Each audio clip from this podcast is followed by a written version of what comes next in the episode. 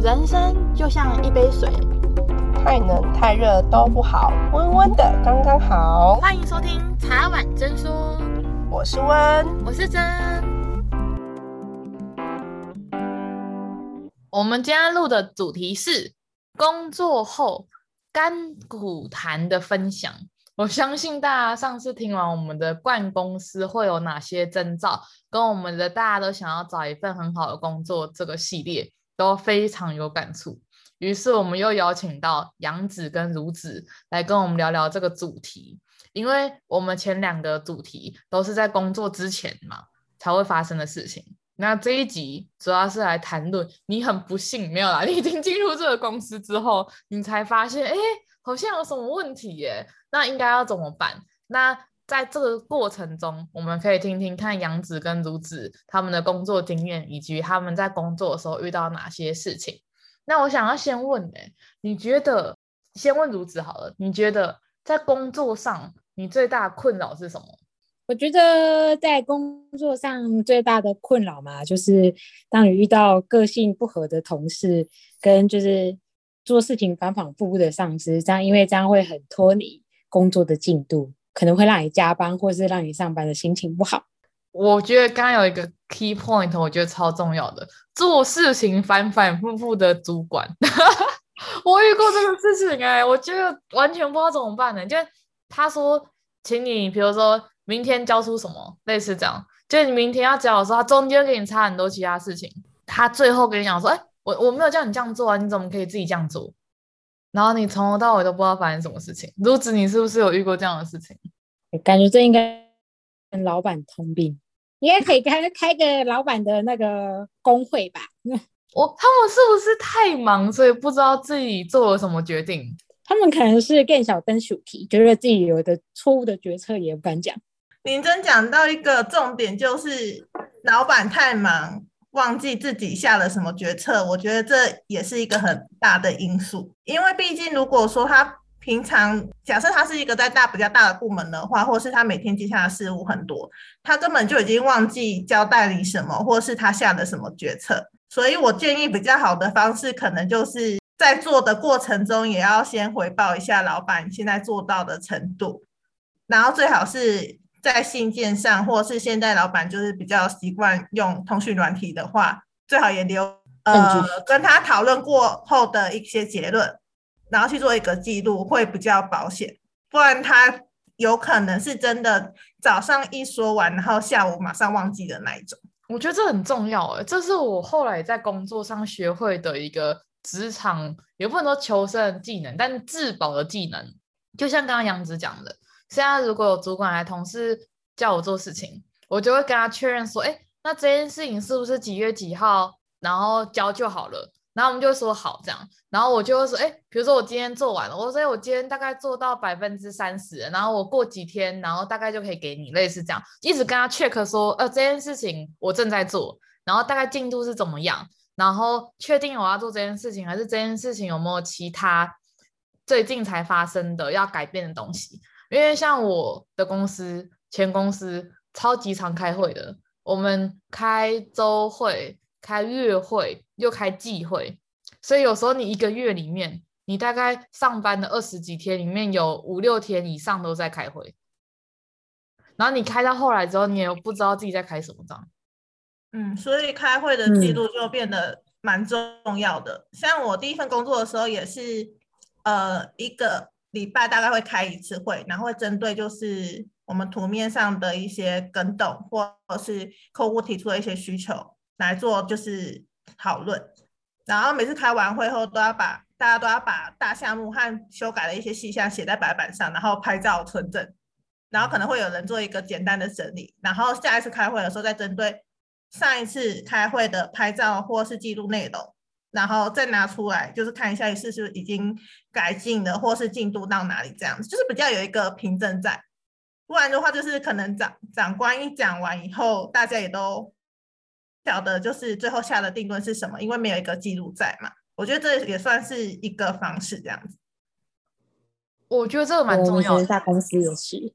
所以你们的会议记录是每个人都要轮流做吗？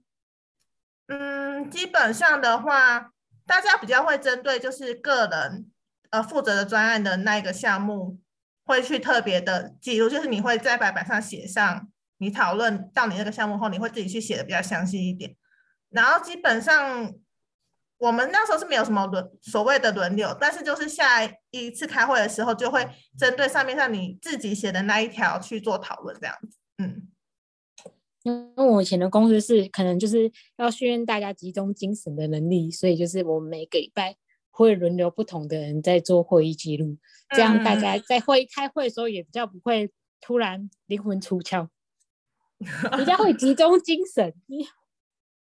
哦，对，会的时候不是自己的项目的时候，真的很容易就是会有出神的状况，就或是因为会议时间太长，然后就呈现被。那个睡眠召唤的状况，对，但如果你要做会议记录的人的话，你就可能整场都会很清醒，就是某方面来说也是好事啊。是是是，哎、欸，我们以前开会好像都要两三个小时，那有时候不是我们部门的事情，所以你就会觉得好像不关我的事，你会不是你还是会听，但是你不会听进去，你就人在那里，然后魂已经飞走了，魂在想说，我等一下开完会之后我要做什么事情的。对，我以前也是，就轮轮到我的那一周，我会特别认真啊，不是我说，哎，刚刚讲什么？我还全没有记。是因为我，而且我觉得开会是一个非常非常浪费时间的事情。如果是一个很没有效率的会，因为我之前在前公司开会的时候，他们开的很长之外，有很多事情与你无关，但你很不幸的被拉进那个会议，然后你就坐在那边想说，那接下来我要就是我我能提供什么东西？这第一个。第二个是这件事情有需要我的协助，还是这件事情有跟我有什么直接相关吗？因为你开完会之后，比如说你开了三个小时的会，但是你今天要上班要做的事情还是会需要今天做完嘛？等于那三小时你要自己在下班之后用加班的时间把这剩下的东西做完了。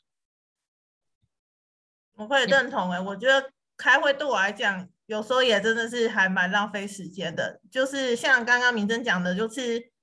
可能百分之九十的会议跟你都没有关系，可是你就必须坐在那里 从头听到尾，对，然后工作还做不完，要被追杀，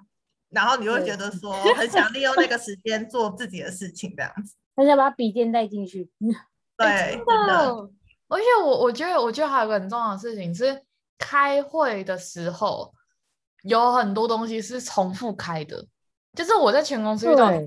就是像刚刚他们可能部门没有像如子他们公司这样子，会你们自己你自己的专案你要自己写下来，没有，大家就当做如果老板没有问题，这件事情就没有。因为好像有好像工作比较多年的人会学会一个很厉害的生存技能，叫做装傻。然后如果人家没有问你这个东西，你就当做没这件事情。那如果他主动问，那你再你再提，或是你再做就好。因为我那时候的同事有几个都是老板，好像这个事情他讲了两三个月了，然后现在进度还是零元。所以是其他同事就是故意装傻或装死，然后不理会那个问题吗？因为老板不会定期是盯你嘛，老板不会每天说，哎，你现在进度，比如这个案，这比如这个专案，他可能需要两个月，嗯、假设。然后可能是需要跟其他人配合的，嗯、比如说需要跟外面厂商或外面的谁、外面的其他设计还是什么类似这种配合的，老板不可能每天问你，因为这个期程比较长，或是有两个月啊、半年的期程，你每天的进度有的时候会趋近于零啊，因为你可能写完案子之后，你要给外面、嗯、外面的人再回来是三天后的事情，那个就需要用甘特图去看嘛。可是老板又可能有十几个案子啊，老板又不可能每个人都发给他一个甘特图。他也没有时间去看，嗯、所以他可能两个月还是一个月后想起这个事情的时候，说：“哎这件事情大家做到哪了？然后你就发现全部安静，进度为零，因为负负责那个人他被卡太多其他的东西了，所以他也做不到那。我觉得这是一个很重要的问题，就是工作，我觉得最大的问题是很多是职责分配不均，这个东西到底是谁负责的？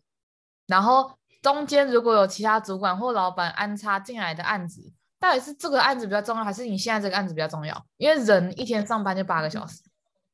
那应该是对于老板来说每个都很重要吧？对对对，可是这个是一个很大的问题哦，因为我前公司都这样哦，每个都很重要，以至于没有人有时间做出来嘛，你只能今天不要开天窗，把今天可以做的事情做完，那剩下明天再说嘛。那以就这样子，所以所有专案都往后延啊，因为那些比较长久的案子，你等到他要开天窗也是几个月后的事情啊。你现在没有做的事情是现在死人。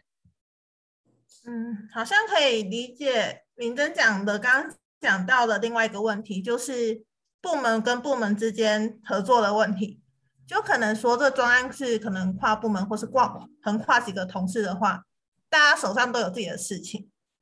但是如果那个不是自己唯一的专案，或是他那个专案是有其他负责的人的话，因为遇到蛮多状况的话，大家都会选择要先把自己那个做好。真的，这个专案就会 这个大海捞针，看谁先去提起水流。对。然后，可是当有真的。一旦爆发，就是哎，老板今天要问那个专案的时候，又一问三不知，然后你就会觉得说自己很像也小到台风尾这样子，因为有时候可能是你自己想要去完成，可是别人也不想你吗？真的？对，也是会有类似的状况，就是他们可能自己有重要的事情要处理，但是又觉得那个专案不是他最重要的那个专案，这就变成说，就是跟同事在工作的处理上的步调。会不太一样，但是你又不能强迫他先处理你的东西。真的，大概是。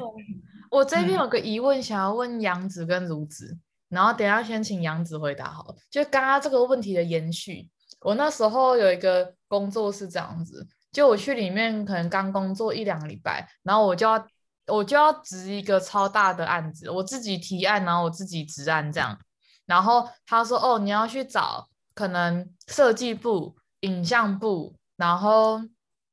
大概要找三四个部门一起来跟你协同，然后你自己要去找他们开会，然后你要自己提案，你自己提完案之后，你要自己压时程，然后请他们配合你这样。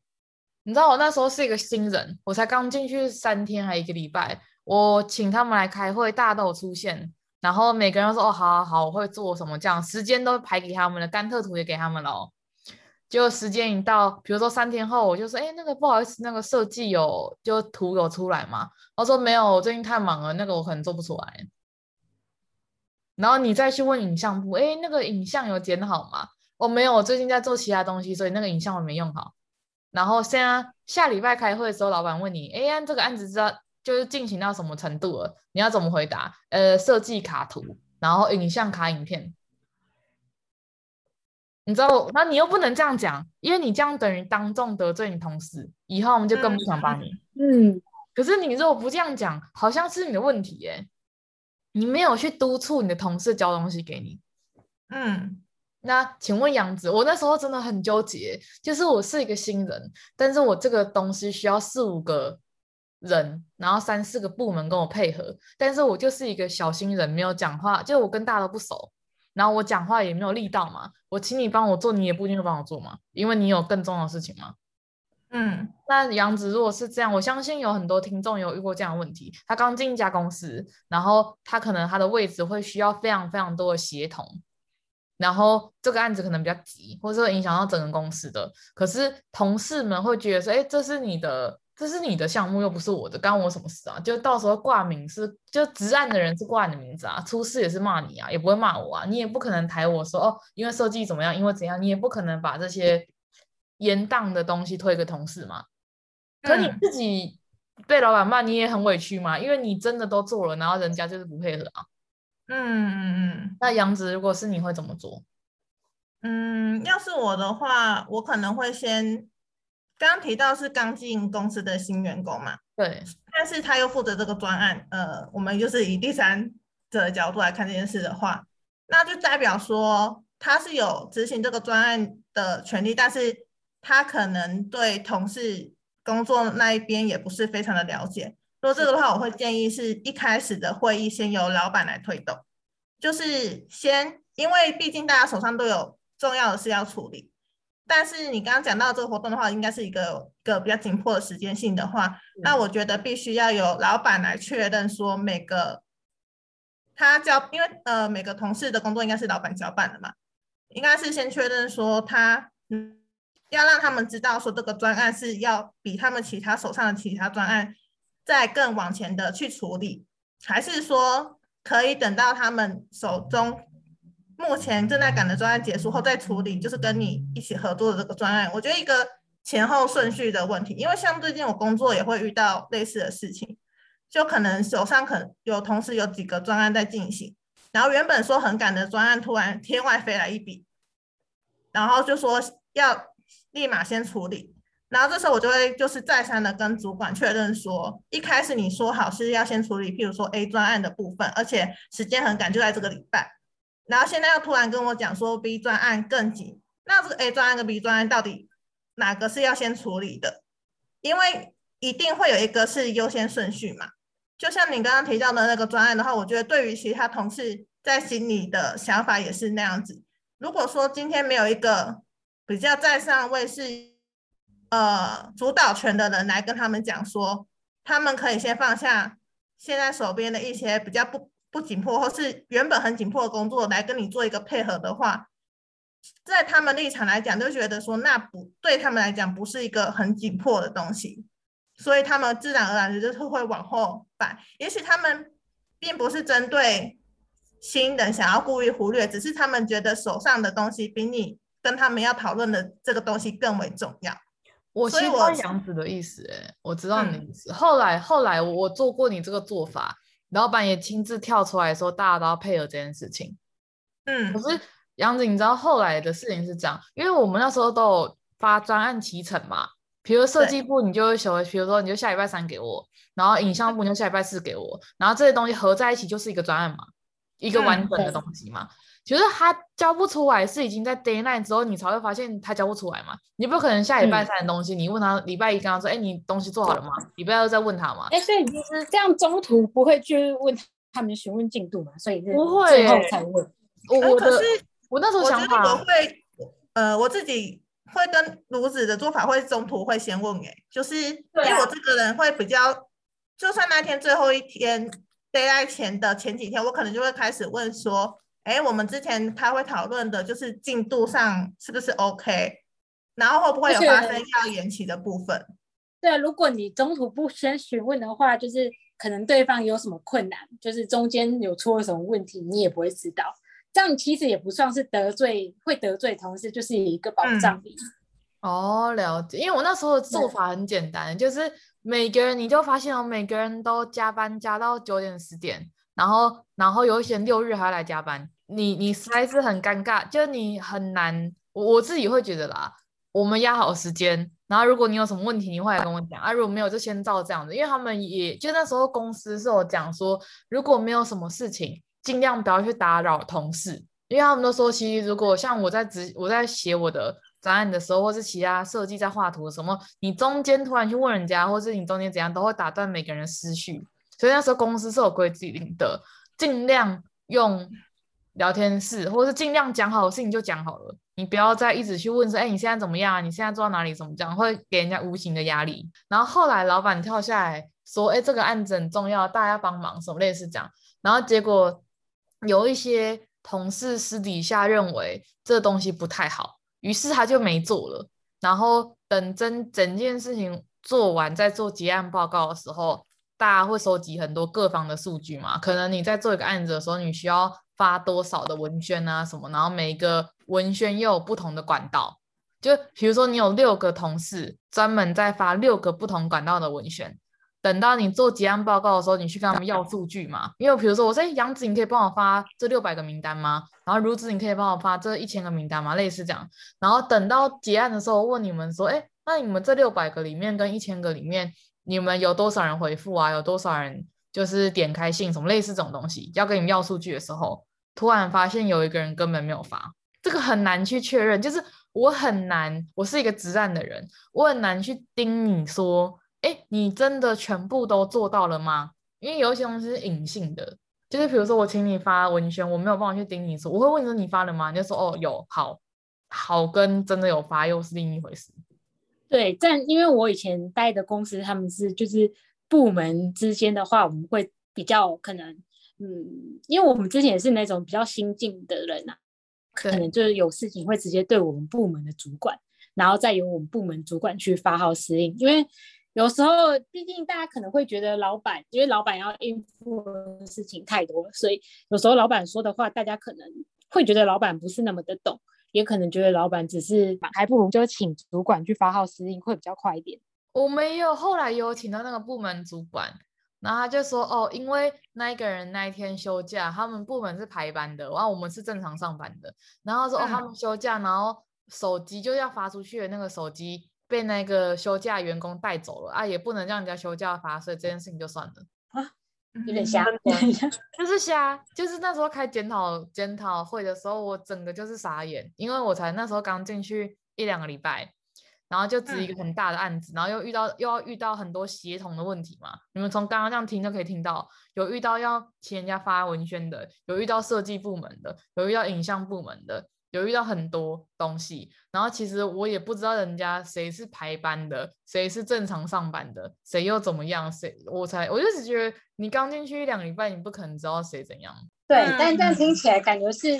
那间公司本来合作之间就有一定的问题。对，后来有听到这样，行销部门的主管觉得另外一个部门就是要配合我们啊，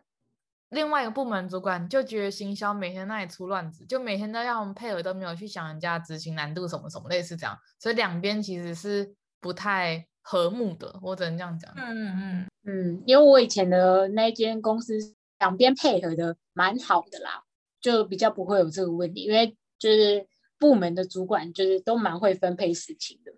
就比较少遇到这个状况，只有不做事的下层。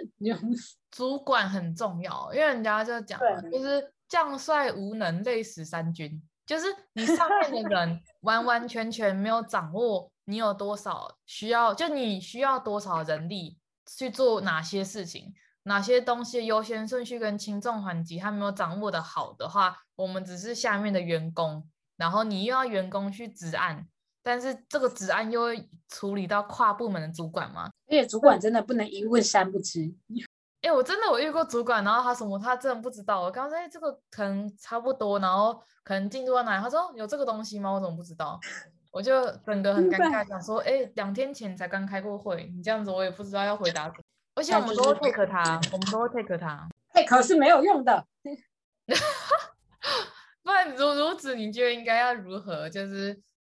因因为我觉得这很难拿捏，你要一直三番两次的告诉主管这件事情，他也会觉得很烦。我已经知道了。假设是一个比较就是掌握自己的工作掌握的比较厉害的主管，会觉得这件事情干嘛一直跟我讲？对。可是如果是一个比较散漫的主管，主管有主管的自尊。因为我觉得人生很难做啊，就说嘛，就是 毕竟小公司你可能比较不会像大公司这么怕得罪上司或什么，因为我们并不是透过很多的程序在网上跑的工作，基本上都是直接对老板，所以你就会比较清楚。所以像我们现在，如果你的主管不不处理事情的话，我们通常都是在群组里面 take 主管跟主管的上层，就是要他们两个一起发这条讯息。所以主管就会知道啊，我的上层也要知也也知道我要做这件事，然后就会变成那个主管比较不会那么散漫。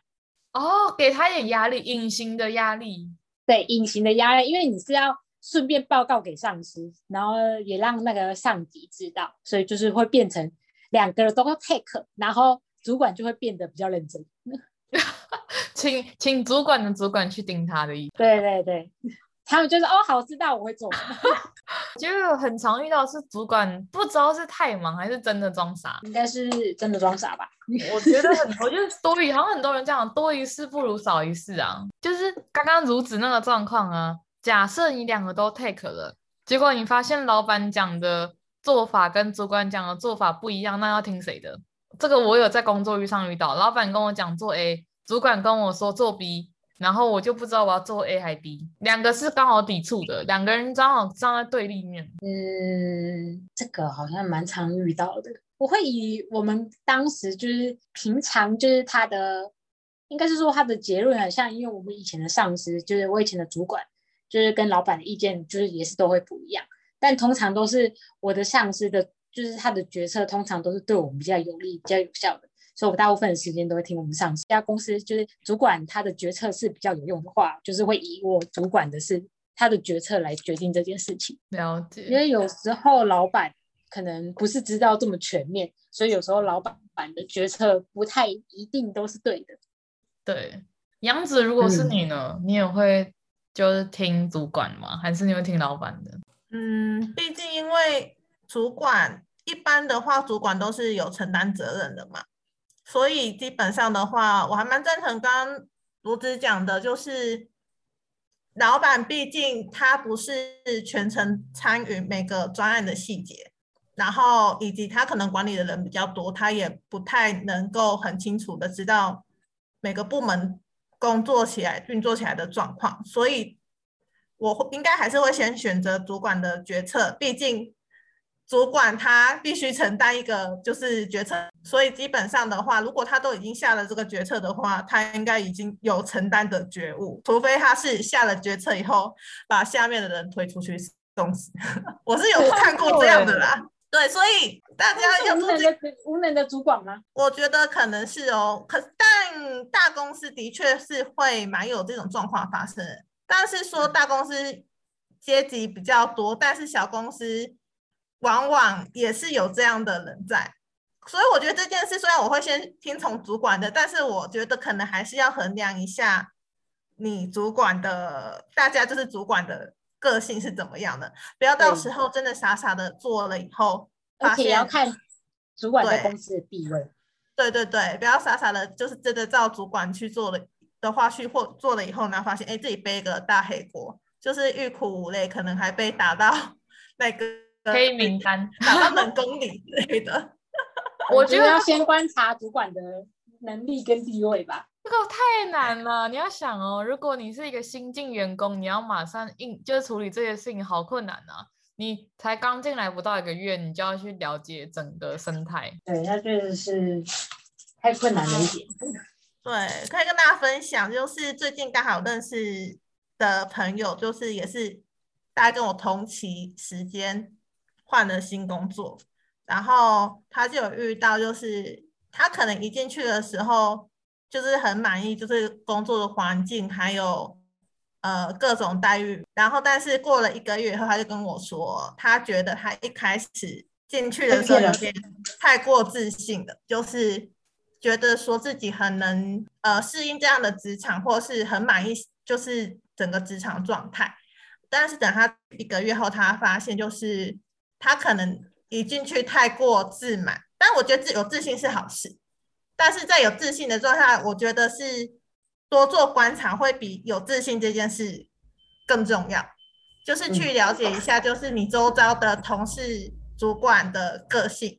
以及他们做事的方式。就是前期的话，我会建议是多观察胜于表现这件事情。当然是可能很多新人刚进去会想要就是求一个表现嘛，毕竟希望可能在。主管或老板面前留下好印象，我求一个安稳。对，但是求安稳而已。我我我想要当个隐形人，我把事情做好就好，不要太突出，我觉得太恐怖了。对，然后可是我就听跟他聊一聊，就觉得说得到一个结论，就是先做好观察，了解周遭人的个性以后，再去找出跟他们的适合的相处的模式。然后如果自己就是在当中累积实力的话。相信就是一定有机会，就是让你的就是可能才华或工作能力就是突出的，所以一开始先不要太心急，不然有可能会让自己压力很大。就是可能一开始可能你可能觉得很有自信或怎么样，然后到后来可能会因为一些外力因素啊，譬如说跟同事的相处，或是呃主管给的工作量之类的，可能会慢慢的会消减掉自己的一些就是工作动力这样子。对，我觉得可以循序渐进，不要操之过急，这样子。嗯，我同等像杨子，我觉得应该是这样子，就是我们刚开始先进去一家公司，因为对于水深不深很不了解，至于有什么派系也不是很了解，嗯、搞不好主管跟老板跟另一个主管三个是不同派的，还是什么很复杂，然后很多圈圈什么有的没的，大家就把自己分内的事情做好，然后不要越界，然后也不要太过于突出的有想法。就刚开始就把自己的事情做好就好，然后去观察说，哎，这个生态大概是怎么样？等到你了解这个生态之后，你才可以比较好去做你觉得比较好的事情。那刚开始大家就当个变色龙这样，去到哪边就做什么事就好了。我觉得这是最安全也是最自保的方法。对，我也觉得像一开始刚进就是大公司比较会可能谈论彼此的是非，然后你真的是一进公司的时候，你只要听就是不要反映任何一句话，因为可能都会不小心传进你的同事或是你的主管耳里。这样可能就会造成以后你们彼此有一些疙瘩，在大公司要说话要小心。然后就是公司真的没有什么秘密，就是尤其是刚刚就是前面有提到小团体这件事情嘛，就大家从学校到入社会到工作职场，就到哪里都有小团体这件事情，我觉得真的是不免俗，就是一定会有小团体。但是小团体就是我觉得小团是有好有分有好有坏。坏的地方可能就在于，就是刚刚罗子讲到的，就是谈论是非这一点吧。那我是觉得说，就是呃，当然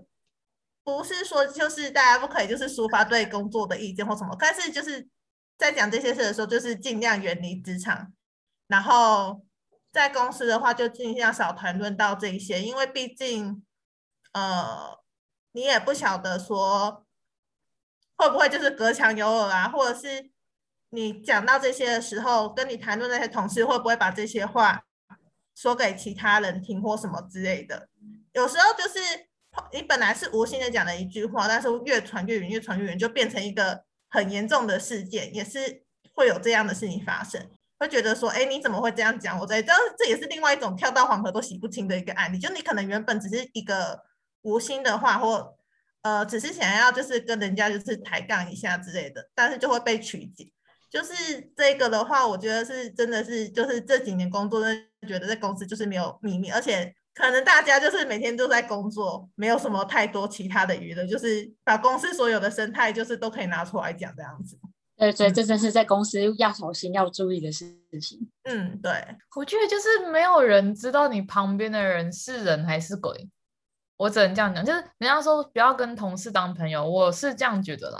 在大家还在公司里面，你可以跟他当朋友，但你不要讲太多你自己的想法跟你的私事跟所有公司的事。如果今天遇到谁升职，还是遇到利益的关系，就算同一阵线，也有可能突然变成不同一阵线。嗯，我就有遇过像你这样的状况。嗯，我觉得太难去判定他哪时候会突然跟你不同一阵线，所以我觉得一律都以自保为主，就是我们不要去害别人。但你不要去跟同事讲任何跟你公司有关系的事情，然后也尽量不要去跟他讲你任何的人生规划，因为搞不好你跟他说哦，其实我最近在想什么进修什么类似这样，他可能不好就辗转而言传到你主管的眼里，你主你主管听到就觉得哦，你可能想要离职还是什么，然后就会有很多不一样的事情发生。嗯，可是我对这件事的话，嗯、可能就是会有其他想法是，是我觉得可能是在工作上我们要训练自己的观察力。呃，观察力以及就是对抗闲言闲语的心吧，因为我知道大家就是只要被别人讲到或是被曲解意思以后，就会很伤心很难过。然后加上其实现在不只是职场啊，可能网络那些都会有这些言论，所以我觉得工作上其实也不算职场霸凌，有时候呃就是可能会被讲一些事情或什么之类，可能就是内心会很不舒服或很难过。但是我觉得就是。在职场上有一个很重要，就是要训练自己有坚强的心智，就是面对这些言论，或是可能刚刚讲的，就是可能有人会蓄意讲你的事情，或者是说不知道什么时候背后捅你一刀这件事情的话，我觉得就是在这件事事情上的话，我们要学会坚强和去释怀，不然的话，就是你真的很难就是工作下去，因为说实在话，到哪里都会有类似的状况。嗯，有人的地方就有是非啦。然后我觉得，就是工作就只是一个工作而已。我觉得不要把它想得太复杂，也不要把它想得太，你要在里面得到多少成就感，要得到多少什么什么什么这样。它就是工作，就是为了赚钱，有更好的生活品质这样 啊。也不是说工作就像我们讲那么恐怖，只是我们把自己亲身经历比较困扰人的一些工作状况。然后浓缩来跟大家分享而已。那因为时间的关系，我们这个系列会分两集。那对这个系列有兴趣的人，可以期待下一集哟。那也会请杨子跟如子来跟大家分享。那我们就先请杨子跟如子跟大家说拜拜喽，记得有下一集哟，拜拜拜。